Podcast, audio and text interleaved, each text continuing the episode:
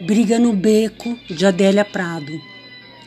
Encontrei meu marido às três horas da tarde com uma loura oxidada. Tomavam guaraná e riam, os desavergonhados. Ataquei-os por trás com mãos e palavras que nunca suspeitei conhecer. Voaram três dentes e gritei, esmurrei-os e gritei, gritei meu urro a torrente de impropérios. Ajuntou gente, escureceu o sol.